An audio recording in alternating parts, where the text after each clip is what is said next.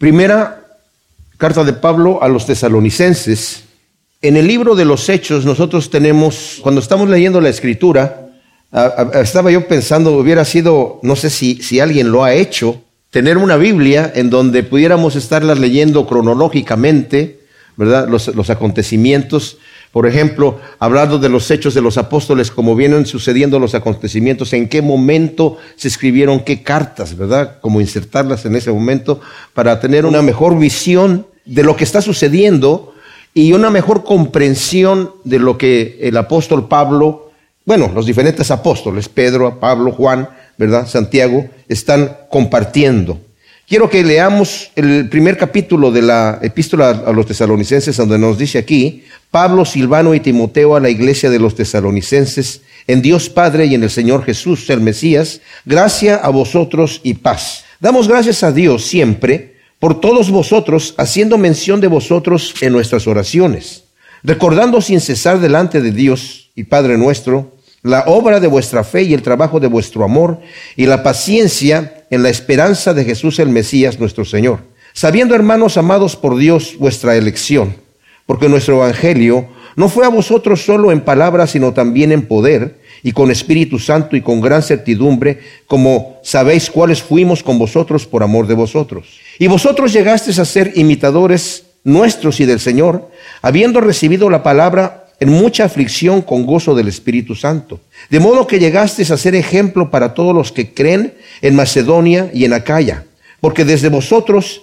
ha resonado la palabra del Señor no solo en Macedonia y en Acaya, sino en todo lugar. Vuestra fe para con Dios se ha divulgado, de modo que no tuvimos necesidad de decir nada, porque ellos mismos declaran acerca de nosotros qué clase de entrada tuvimos a vosotros y cómo os convertisteis de los ídolos a Dios para servir al Dios vivo y verdadero y aguardar de los cielos a su Hijo, al cual resucitó de entre los muertos, a Jesús, quien nos libra de la ira venidera.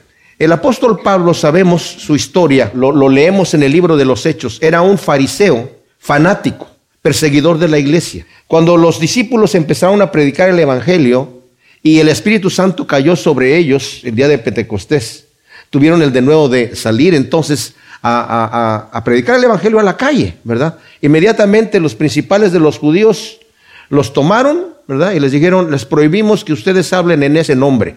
Primero empezaron a ver los milagros que el Señor estaba haciendo a través de ellos.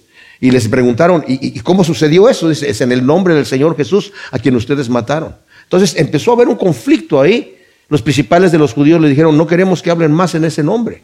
Y Pedro dijo, pues ustedes tienen que juzgar si es correcto obedecer a los hombres antes que a Dios, ¿verdad? Pero los dejaron en libertad con amenazas. Ellos siguieron predicando el Evangelio, entonces los volvieron a tomar, los metieron a la cárcel, pero el ángel del Señor los sacó, ¿verdad? Y los mandó otra vez a predicar. Los tomaron nuevamente, los azotaron, ellos se fueron con gozo de que los hubieran azotado, pero al final de cuentas no podían pararlos. Pero de repente llega este fanático fariseo, Saulo de Tarso, y empieza a perseguir a la iglesia. Y vemos el primer mártir que es Esteban, a lo que, la, gente estaba poniendo su ropa a los pies de Saulo de Tarso, que era el, que estaba, era uno del Sanedrín, este fanático religioso, y, empezaba ya a físicamente a perseguir la iglesia.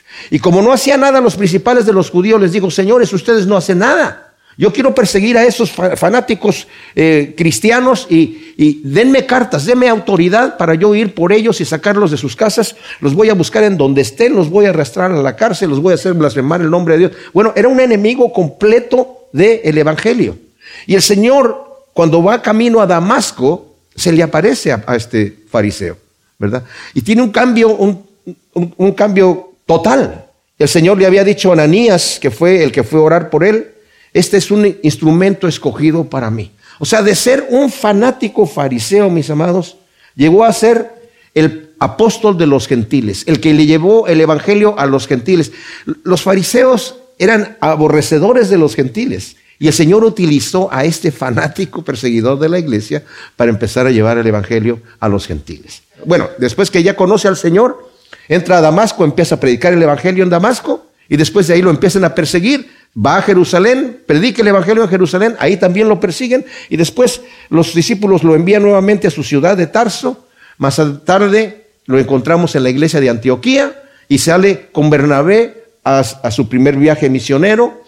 Eh, andan predicando el Evangelio en lo que sería Asia Menor, que es la Turquía actual, y regresan a su, en un pequeño viaje misionero, regresan nuevamente a su, a su eh, iglesia en Antioquía.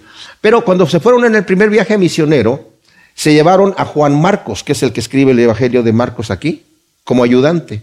Pero él, eh, al inicio del, del, viaje, se regresó porque le dio temor eh, y, y, se fue. Y era, era sobrino de, de Bernabé. En su segundo viaje misionero, Bernabé lo quiso llevar, pero Pablo dijo, no, este muchachito se nos fue en el primer viaje, yo no quiero que vaya con nosotros. No, no es digno de que venga con nosotros. Entonces hubo una división, hubo un conflicto tan severo entre los dos que se separaron, ¿verdad? Y él tomó a Silvano, que es Silas, y salió por otro lado. Habían quedado de acuerdo de regresar a confirmar las iglesias que habían fundado, ¿verdad? Y cada quien se va por su camino, pero Pablo va a confirmar algunos de los lugares, ¿verdad?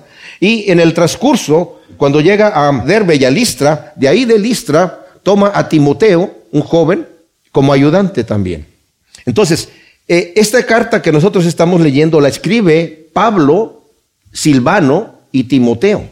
En este segundo viaje misionero, cuando ya toman a Timoteo, de repente están ellos con el plan de irse a, predicar el Evangelio nuevamente a lo que sería Asia Menor, ¿verdad?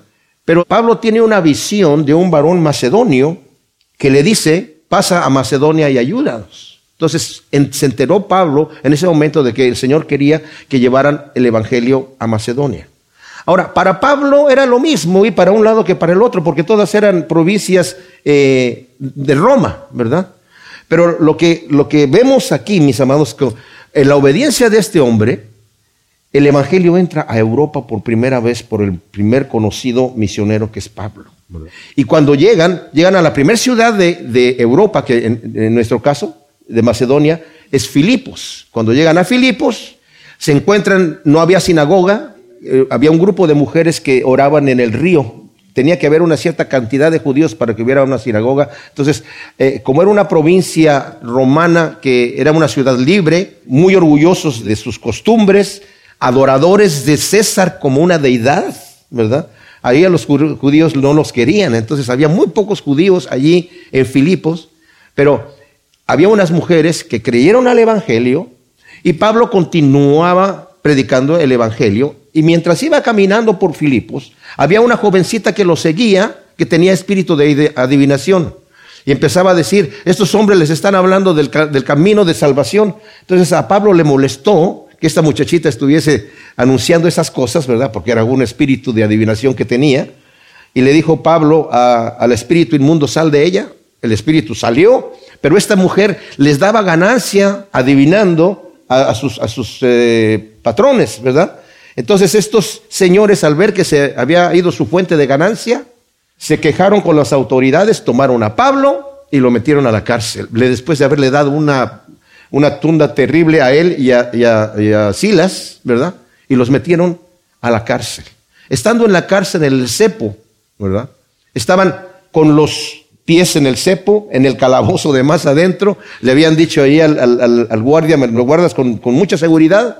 Y se pusieron a cantar himnos, ¿verdad? Y a, y a orar en voz alta. Y los presos los escuchaban. Y después vino un terremoto, nos dice la escritura, ¿verdad? Y cuando vino el terremoto, las puertas se abrieron de la cárcel y el carcelero se iba a matar porque dijo, se van a escapar los presos. ¿Se imaginan ustedes el, el, cuadro de esto, de lo que está sucediendo? Realmente es fantástico. Si les gusta la historia, esto es historia verdadera, ¿verdad? Es historia que vale la pena leer. Y Pablo les dice, no señores, pudieron haber salido corriendo, ¿verdad? Pero dicen, nadie se mueva, no se salga nadie, ¿verdad? Todos estamos aquí. Le dice al carcelero, no te hagas daño, estamos todos aquí. Entonces vuelven a cerrar las puertas, pero se llevan a Pablo y a Bernabé, él se los lleva a su casa. Y la pregunta que les dice es, señores, ¿qué debo de hacer para ser salvo? ¿Verdad? Dice, pues creen en el Señor Jesucristo y vas a ser salvo tú y tu casa.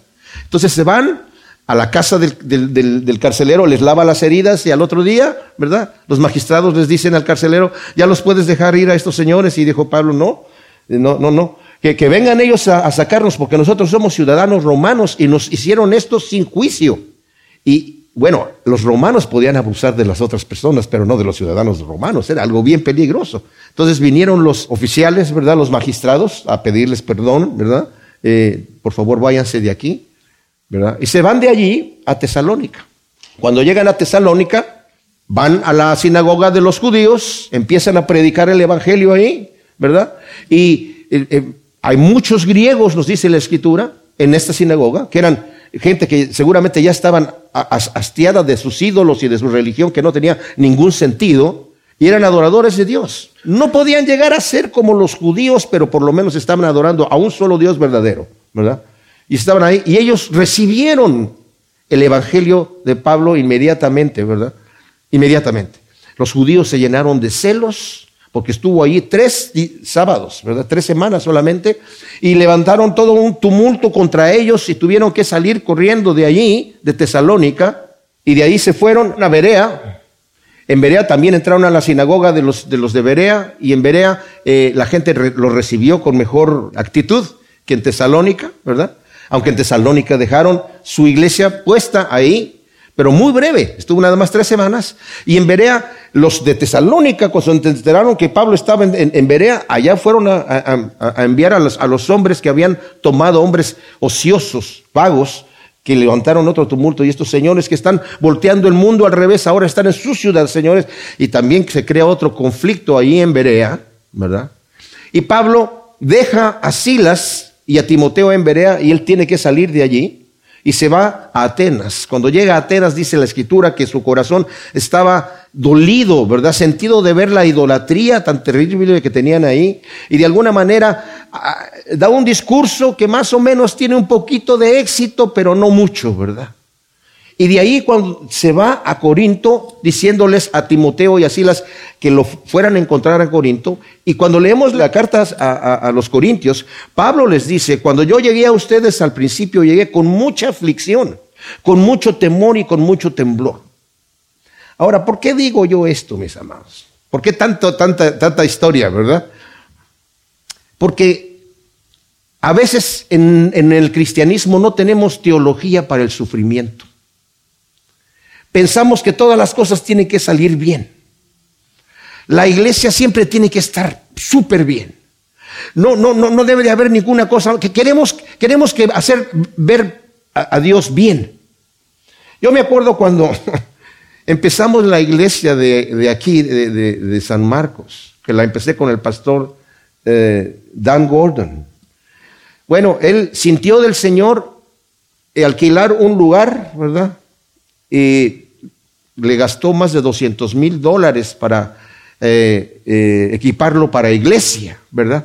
Pero después vino una situación, alguien le había ofrecido un dinero que al final no, se, no, le, no le llegó, un negocio que no se hizo, empezó a haber problemas en, la economía aquí en Estados Unidos y hubo, hubo falta de recursos. Y yo me acuerdo que él, en una ocasión, me decía, pues, si esto no funciona, Dios se va a ver mal porque a mí me dijo que hiciera esta cosa. Entonces yo me quedé pensando, Dios no se va a ver mal. Las situaciones, mis amados, yo les digo, que suban y que bajan, que a veces la iglesia viene menos gente y que a veces viene más gente. Eh, eso es lo, eso es lo orgánico, eso es lo normal. ¿Por qué? ¿Por qué queremos pensar que todas las cosas tienen que ir bonitas y que...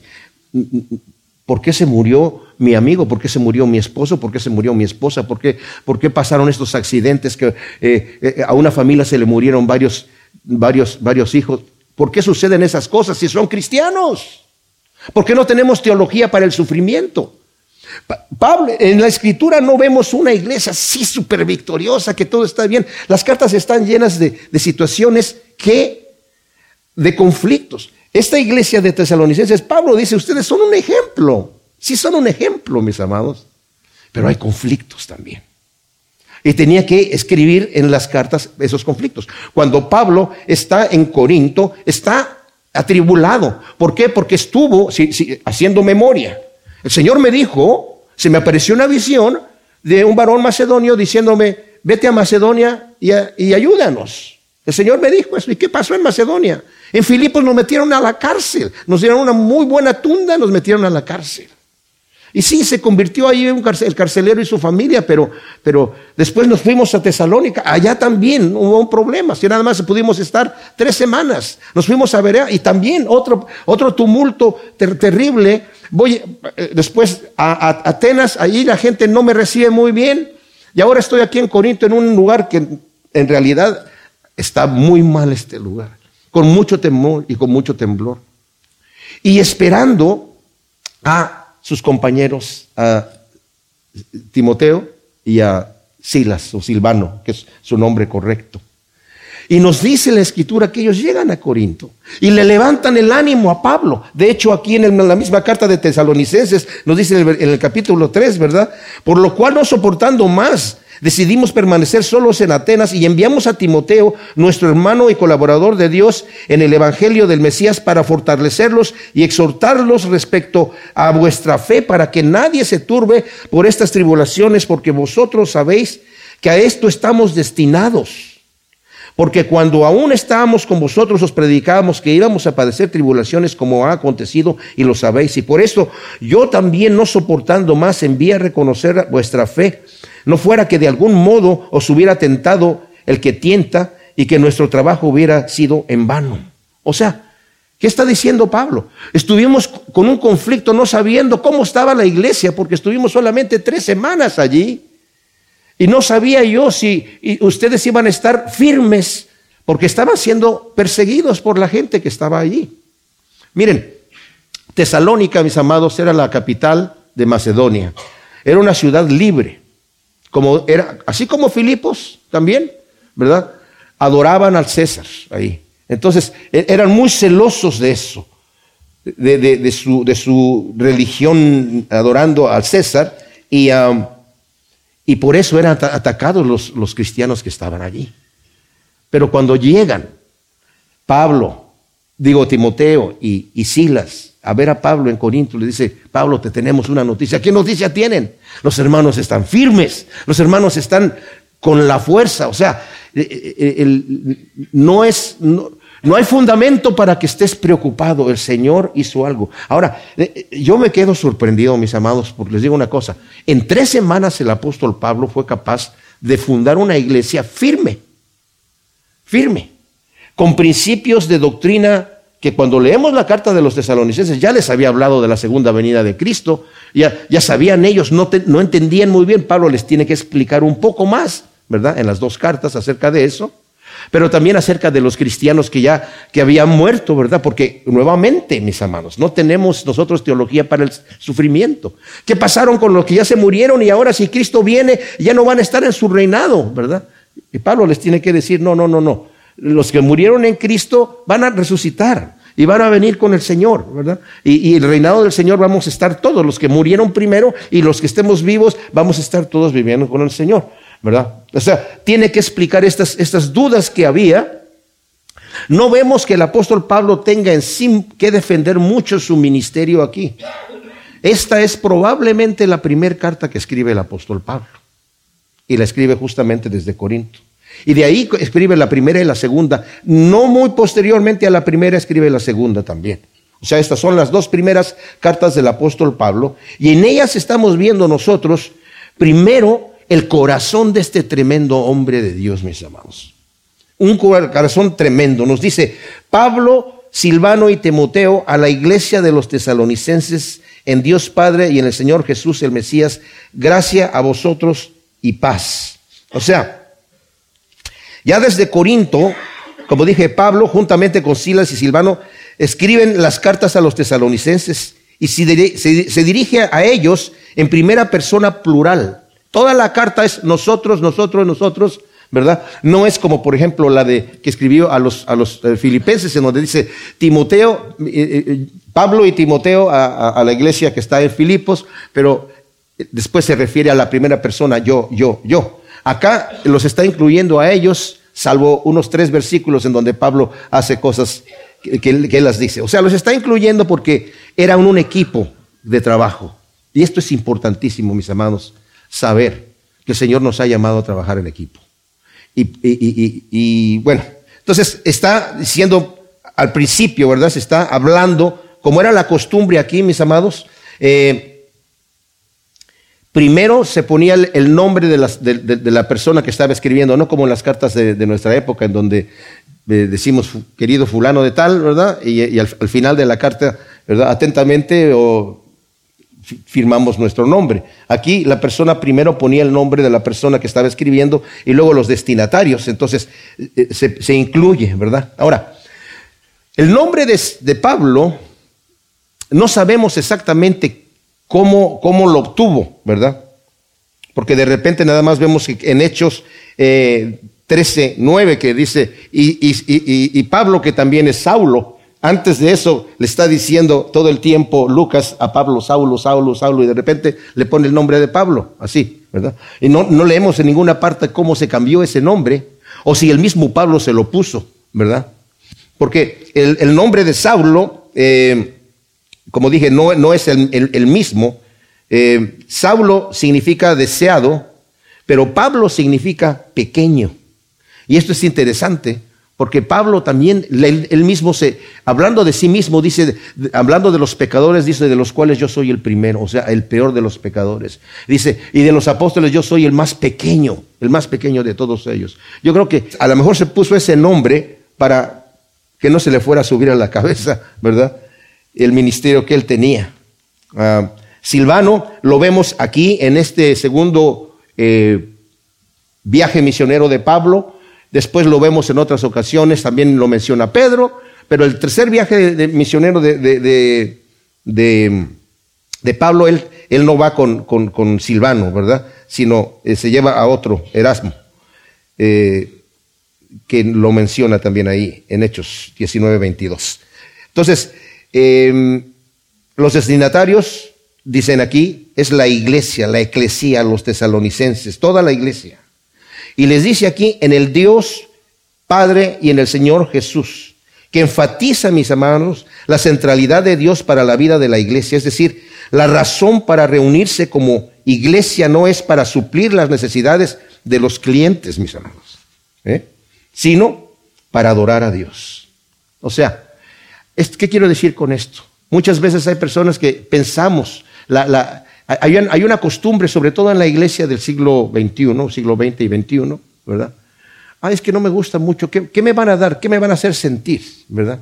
Es como, y, hay, y hay pastores, hay ministerios que dicen, bueno, aquí hay que suplir la necesidad de los clientes. No.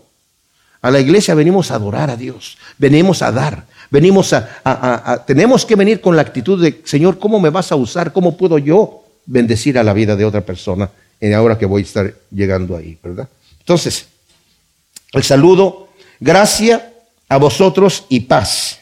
Ahora, la, palabra que utiliza en gracia, en lugar del saludo normal, que era saludos, Jairo, la palabra Jairo, era la que se utilizaba, por ejemplo, la carta que escriben los apóstoles en, Hechos 15 a las iglesias, al final dicen saludos, era el saludo que se utilizaba. Pablo lo cambia, ¿verdad? Y utiliza la palabra haris, que es la palabra gracia, pero la utiliza en esta forma. Siempre era el saludo de Pablo, que después también Pedro lo hace, ¿verdad? ¿Qué quiere decir esto, mis amados? La gracia de Dios es por medio de la gracia de Dios que nosotros somos salvos. Y solamente podemos tener paz en nuestro corazón cuando hemos sabido que es a través de la gracia de Dios que somos salvos. Nada que nosotros tuvimos que hacer, sino algo que el Señor hizo. Y de esto lo vamos a mencionar un poquito más adelante, ¿verdad? Y vamos a reiterar este detalle. Primera carta de Pablo a los tesalonicenses. Ahora, el, apóstol dice, damos gracias a Dios siempre por todos vosotros, haciendo mención de vosotros en nuestras oraciones. Como dije, Pablo aprovecha el saludo usual de la carta, en donde en las cartas se acostumbraba, no solamente en las cartas de los cristianos, sino de cualquier persona, acostumbraban decir, estoy orando por ti, a, la deidad que ellos adoraran, a los ídolos incluso que ellos adoraban. Pero las cartas siempre traían inmediatamente después de la persona que está escribiendo, ¿verdad? Y, decir saludos. He estado orando por ti, ¿verdad?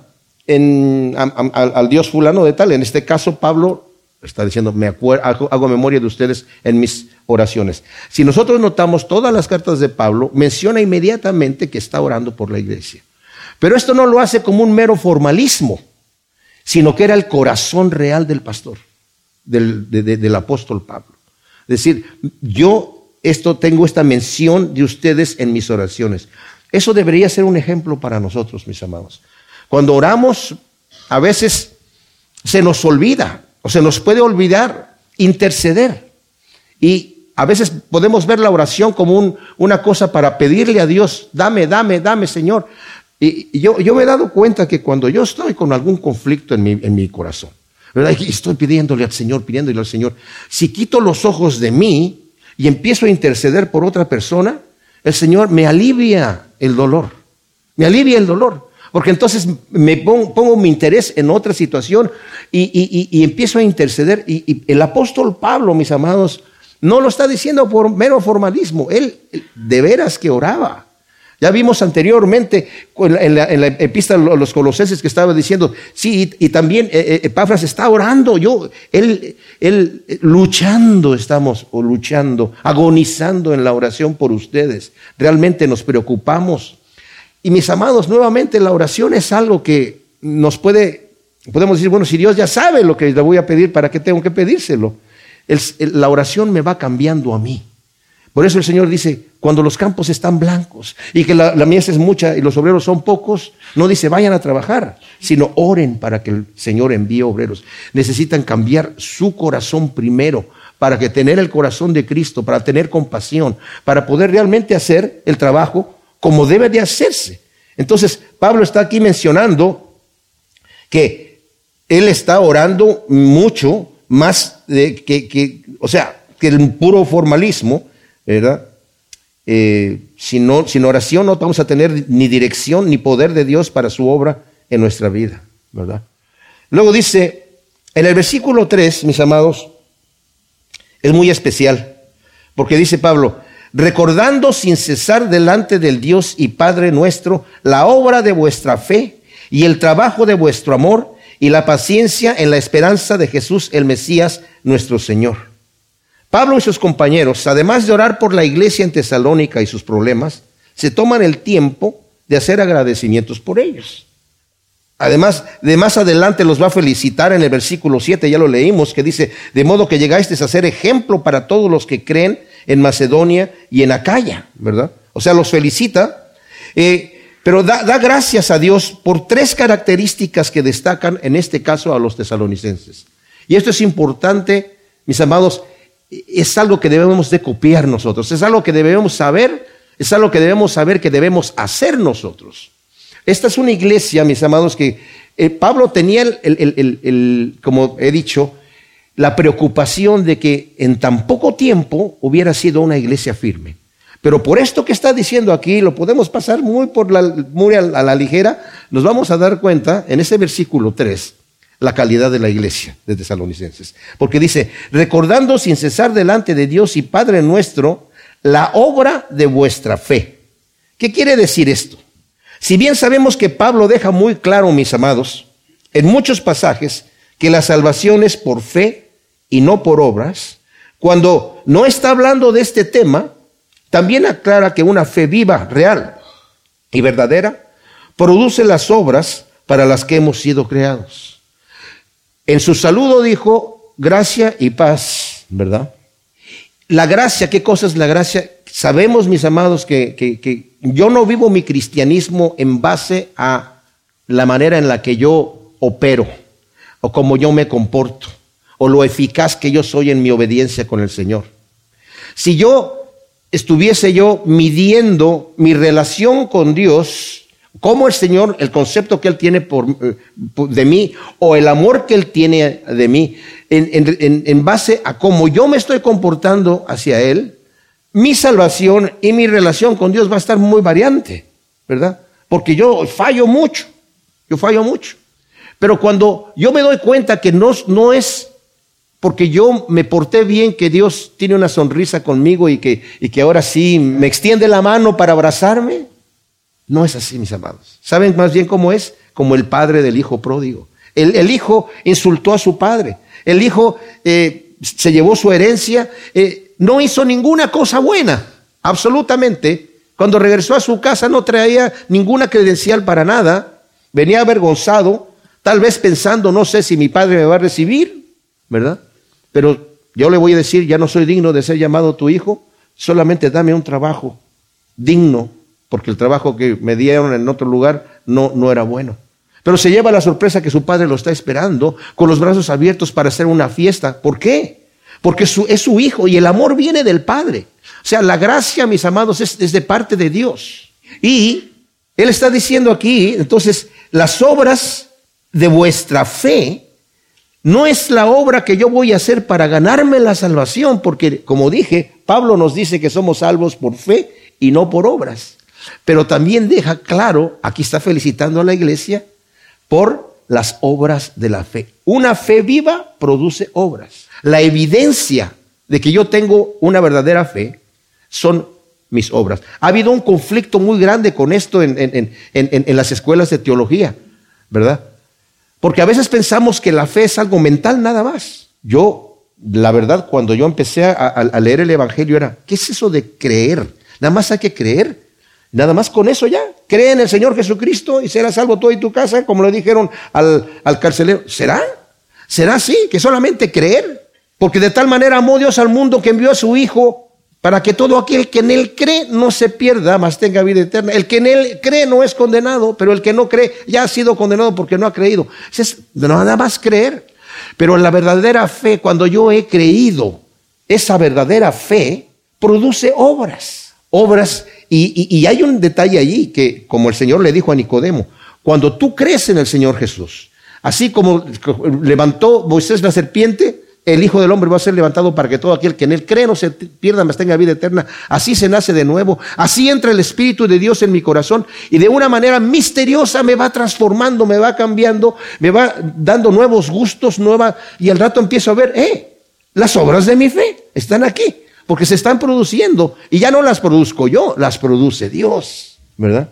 Es algo maravilloso. Entonces, eh, por eso Santiago dice, tú, tú dices que tienes fe, pero no tienes obras. Yo te muestro mi fe por mis obras, porque la fe sin obras es muerta en sí mismo. Tú puedes decir lo que tú quieras, pero si no lo estás manifestando en tu vida, estás manifestando que realmente no crees. Es más, a una escritura bien, bien sencilla y algo que nos debemos memorizarla está en Efesios 2, del 8 al 10, mis amados. Porque ahí lo explica Pablo bien clarito y dice así, porque por gracia habéis sido salvos por medio de la fe, y esto no es de vosotros, pues es un don de Dios, no por obras para que nadie se gloríe. Perfecto, hasta ahí estamos bien. Pero inmediatamente después dice, porque somos hechura suya, creados en Jesús el Mesías, para buenas obras, las cuales Dios preparó de antemano para que anduviéramos en ella. Entonces Pablo le está diciendo a la iglesia de los tesalonicenses, estoy recordando, estoy dando gracias a Dios, haciendo mención de ustedes en nuestras oraciones, porque estamos recordando sin cesar delante del Dios y Padre nuestro la obra de vuestra fe. Es maravilloso. El testimonio que ustedes están dando delante del mundo en la obra de su fe. Mis amados, cuando, cuando yo he creído, realmente el testimonio que yo vivo, y el Señor nos dijo también eso, ¿verdad? No hagas tus buenas obras delante de los hombres para que te glorifiquen a ti, porque ya recibiste tu recompensa. Entonces no hago nada. No, sí. Haz tus buenas obras delante de los hombres. Eres la sal de la tierra, eres la luz del mundo. No se esconde la luz debajo de un cajón. Y, la sal que no tiene sabor no sirve para nada. No, hagan así sus buenas obras delante de los hombres, pero para que glorifiquen a nuestro Padre que está en los cielos. O sea, sí haz tus buenas obras, pero no para que te glorifiquen a ti, sino para que me glorifiquen a mi Padre que está en los cielos. Y esas, mis amados, son las obras de la fe, de una fe verdadera. Entonces Pablo está diciendo, ustedes son testimonio ya son ejemplo con esas obras que ustedes tienen de su fe. Pero luego dice, y el trabajo de vuestro amor. La palabra trabajo aquí en griego es capas, que sugiere una labor intensa al punto de llevar al agotamiento en la obra del Señor y en beneficio del prójimo. O sea, es una labor de trabajo, pero de amor. En Primera de Corintios 13, Pablo empieza a decir, ¿verdad? Si yo hablo lenguas humanas y angélicas si no tengo amor, solamente estoy haciendo ruido. Si yo eh, tengo toda la fe capaz de trasladar montes y de, conocer todos los misterios y toda la ciencia, pero si yo no tengo amor, de nada me sirve.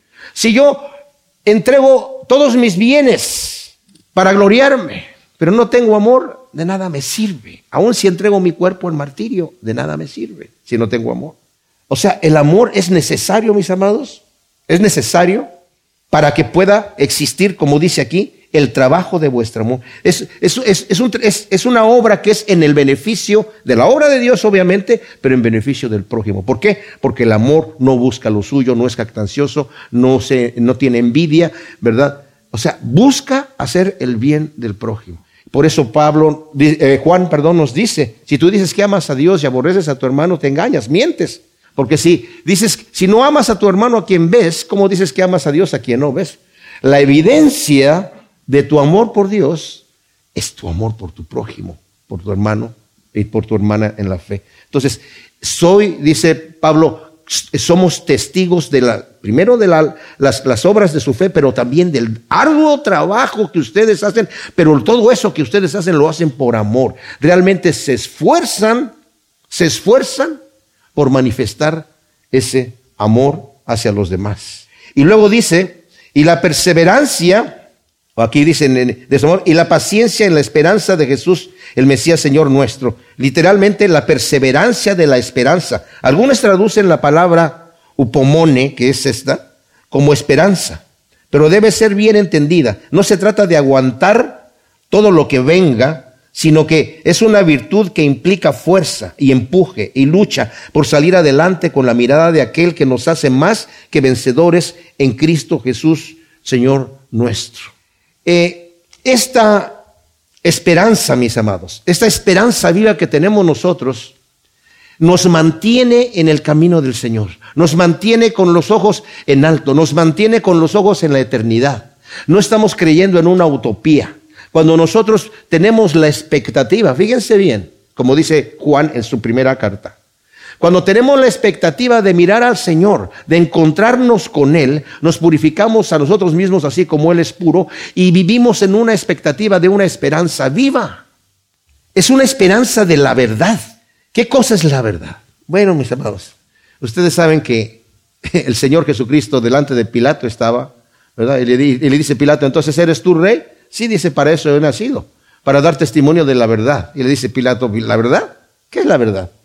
Bueno, las escuelas filosóficas, mis amados, han surgido en la búsqueda de la verdad. ¿Qué cosa es la verdad? Y ha habido varias escuelas filosóficas diciendo, esto es lo que es la verdad, esto es lo que es la verdad. De repente sale otra, no, es esto lo que es la verdad. Y de repente sale otra, no, es que es esto lo que es la verdad. Y, y de repente decidieron ya, en un momento dado, diciendo, ¿sabes qué? Es que la verdad no, no, existe. La verdad no existe. Lo que es verdad para ti es para ti y para ti es verdad. Está bien. Lo que es verdadero para ti es verdad para ti. Pero una verdad absoluta sí no existe. Y empezó ese tipo de escuela existencialista, ¿verdad? Y sobre todo se hizo muy popular en Europa. Bueno, se dieron cuenta que los jóvenes empezaron a suicidar porque ya no tenían esperanza. No había esperanza de nada. ¿Verdad? O sea, si, lo que es verdadero es verdadero para ti, o sea, no había esperanza. Entonces dijeron, no, necesitamos, necesitamos eh, eh, eh, dar, dar una esperanza allí. Necesitamos aplicar una esperanza allí a esta gente.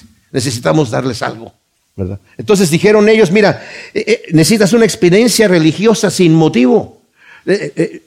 haz, un, haz un salto de fe y lo que de repente lo que tú creas que te hace sentir bien, ahí descánsate. Entonces de repente ve una persona que dices, bueno, sí, mira, y en realidad sí, cuando yo veo esta florecita me hace sentir uno con la florecita y abrazar este arbolito, ¿verdad? Y, experiencias que no, no, tienen ninguna lógica, pero para darle un tipo de, de, esperanza a la persona, pero es una esperanza muerta. En cambio, Pablo está diciendo aquí a los, a los tesalonicenses, ¿verdad? La esperanza de Jesús, el Mesías nuestro Señor, en lo que es verdadero. Por eso cuando el Señor dice, yo soy el camino, la verdad y la vida. Mis amados, no es lo que yo quiera creer. Este es el grave problema que, tenemos con la, existencia de Dios, que la gente no quiere pensar, no quiere creer, porque dices que no me gusta este Dios, no me gusta esa imagen de Dios que me estás presentando, entonces no la quiero, no, la, no quiero creer en eso y, voy a, eh, eh, a sugerir que es mentira, ¿verdad? Que eso no es la verdad. Entonces yo me invento mi propia verdad. Y podemos pensar, mis amados, que hay pensadores tremendos que creen así, que la verdad absoluta no existe. Lo que tú crees es para ti lo que tú crees. Entonces tú te creas tu propio mundo y te va a suceder lo que tú crees que te va a suceder y eso es así. No, no hay nada real, no hay nada verdadero, no hay nada... Eh, eh, esta mesa puede que esté aquí, puede que no esté. Si yo creo que está aquí, entonces está aquí para mí, ¿verdad? Pero si tú no crees que está aquí, entonces no está aquí para ti, no, no, no existe para ti, ¿verdad? Piensa como tú quieras. Entonces, ¿qué sucede, mis amados? Cuando no tenemos esa verdad, yo puedo pensar, eh, lo que es bueno para mí es bueno para mí. ¿Yo por qué? ¿Por qué no, por qué no eh, rento dos cuartos en el hotel y le disparo a un montón de gente? Se me hace sentir bien, ¿verdad? ¿Por qué no entro a una iglesia y empiezo a, matar a toda la gente? Porque, porque siempre y sencillamente eh, tengo ese coraje. Y por, hago lo que se me pega la gana porque no hay valores, no hay que lo que define el bien y el mal. No podemos decir es que está en nuestro corazón. No, bueno, obviamente el Señor ha puesto en nuestro corazón de alguna manera sus leyes, ¿verdad? Nos ha dado esa, esa conciencia por medio de la cual el Señor nos habla. Pero cuando yo empiezo a decir, no, es que lo que sea, yo voy a creer lo que es bien para mí va a ser bien para mí, lo que es mal para mí va a ser mal para mí, y, no importa lo que tú me digas, no existen valores absolutos, me pierdo. Pero Pablo está diciendo, no, ustedes tienen aquí una esperanza, una esperanza en el Jesús, el Mesías nuestro Señor. Y luego dice el versículo 4, tremendo el versículo 4, sabiendo hermanos amados por Dios, vuestra elección. La conducta de los tesalonicenses daba fiel testimonio de su elección, mis amados. En primera, en segunda de Pedro 1, 10 y 11, dice Pedro, haz hazte segura tu vocación y tu elección, porque haciendo estas cosas no caeréis jamás. Y, os va a ser entregada amplia y generosa entrada en el reino de nuestro Señor y Salvador Jesucristo. ¿Haciendo qué cosas? Añadirle a tu fe acción, a tu acción eh, eh, virtud, a la virtud conocimiento, al conocimiento dominio propio, al dominio propio perseverancia, a la, perseverancia eh, piedad, a la piedad afecto fraternal, al afecto fraternal amor. Y haciendo esas cosas no vas a caer jamás, te va a ser otorgada amplia y generosa entrada. Pero nos está hablando de elección. ¿Qué significa esto? Esto a muchas gentes le, trae conflicto este tema de la elección. Pero sabiendo, dice aquí, o sea, yo sé, dice, que ustedes han sido elegidos, hermanos amados por Dios. Fíjense qué frase que no la debemos de pasar así por alto muy rápidamente. Hermanos amados por Dios. Nosotros amamos a Dios, dice Juan, porque Él nos amó primero. ¿Y por qué razón nos amó? Porque Él es amor. No tuvimos que tener nada nosotros para que Él nos amara. Por eso mismo debemos tener la confianza de que el amor de Dios no fluctúa hacia nosotros porque no, no lo originamos nosotros. Es más, el, amor de Dios no fue un pensamiento que después vino por relación a como yo soy. Mira, a este sí lo quiero amar, a esta sí la quiero amar porque eh, me, me obedece, se porta bien. El Señor nos ha predestinado desde antes de la fundación del mundo. Fíjense cómo lo dice aquí en Efesios, justamente en el primer capítulo, lo dice así. Bendito el Dios y Padre de nuestro Señor Jesús el Mesías, quien nos bendijo en los cielos con toda bendición espiritual en el Mesías, según nos escogió en él antes de la fundación del mundo, para que fuéramos santos y sin mancha delante de Él, habiéndonos predestinado en amor para ser adoptados hijos suyos por medio de Jesús el Mesías, según la complacencia de su voluntad, para alabanza de la gloria de su gracia que nos concedió gratuitamente en el amado. O sea, el Señor nos escogió desde antes, desde la eternidad. Él ya nos amó desde antes, mis amados. Y esa es la confianza con la cual nosotros venimos delante de Dios, porque su amor es permanente, su amor es absoluto y, nos debe de incitar a acercarnos con confianza al trono de la misericordia de Dios. Porque eso es el Dios es amor. Dios quiere, quiere que sintamos, el enemigo es el que nos dice, Dios está enojado contigo. El enemigo es el que nos dice, no, no creas que ese es el padre del hijo pródigo, no, no, ese, fue para aquel, para aquel hijo pródigo, pero tú, tú, tú, tú ya te, te pasaste de la raya. No, mis amados. Su amor para nosotros es tremendo. Entonces, por eso dice aquí, sabiendo, hermanos míos, por Dios, vuestra elección. O sea, ya que la elección de los tesalonicenses no fue una idea tardía, O sea, no fue una elección fruto de la fidelidad u obediencia de ellos, sino algo que Dios en su providencia efectuó desde la eternidad, como leímos ahora en Efesios. Ahora, si la seguridad de la salvación dependiera exclusivamente de nosotros, no podríamos tener garantía alguna de ser salvos y sería imposible tener una esperanza viva. Si la garantía de mi salvación dependiese de mí, no tengo garantía. Y no podría tener una esperanza viva. Estaría temblando. Estaría diciendo, yo no sé si le voy a hacer, fiel a Dios o no. Si de mí dependiera, fíjense lo que voy a decir, porque lo hemos discutido incluso, ¿verdad? Mi fidelidad a Dios en la eternidad, si de mí dependiera, yo no le voy a ser fiel. Yo ya sé cómo soy. Pero si el Señor es el que me va a presentar sin mancha y sin arruga, el que me va a ir llevando de gloria en gloria él es el que va a hacer la obra en mí. De hecho, así lo dice eh, eh, Pedro en su primera carta, en el versículo 3 y 4. Dice, es por medio del Espíritu Santo en nosotros que nosotros somos capaces de vivir. Lo dice así en, en la nueva versión internacional, su divino poder, al darnos el conocimiento de aquel que nos llamó por su propia gloria y excelencia, nos ha concedido todas las cosas que necesitamos para vivir como Dios manda Así Dios nos ha entregado sus preciosas y magníficas promesas para que ustedes, luego de escapar de la corrupción que hay en el mundo debido a los malos deseos, lleguen a tener parte de la naturaleza divina. O sea, somos consustanciales con Dios. Tenemos su Espíritu Santo y porque en cuanto tenemos su Espíritu Santo, somos capaces de vivir como Dios manda. Ahora, mis obras son agradables delante de Dios. Son imperfectas, porque yo las veo imperfectas, pero delante de Dios son aceptables porque es fruto de su Espíritu Santo. Y van a ser imperfectas mientras estemos en este cuerpo de carne, mis hermanos, ¿verdad? Hasta que estemos ya redimidos delante del Señor, como dice la Escritura, seremos semejantes a Él porque le veremos a Él, seremos semejantes a Él. Ahora, no obstante, si Dios es el que llama y el que se revela a nosotros y nos atrae a Él, y nosotros, a nosotros, claro, nos corresponde, nos corresponde, nos corresponde oír, nos corresponde creer, y nos corresponde seguirlo en obediencia. Pero sabemos que es su espíritu en nosotros los que nos va a capacitar de acuerdo a su voluntad y que nos garantiza que somos sus hijos. En Romanos 8:16 dice, es el Espíritu de Dios que mora en nosotros que nos da testimonio que somos hijos de Dios. Y si hijos, herederos de Dios y coherederos con Cristo Jesús. Esa es la garantía que tenemos con el Señor, mis amados. Entonces, podemos descansar podemos descansar y obedecer en amor y decirle, Señor, véeme limpiando, quiero verte, tengo esa expectativa y me quiero ir purificando así como tú eres puro, Señor, ayúdame en mis debilidades. Señor, te damos gracias por tu palabra y te pedimos que tú siembres estas semillas en nuestros corazones para que produzcan su fruto al ciento por uno en el nombre de Cristo Jesús. Amén.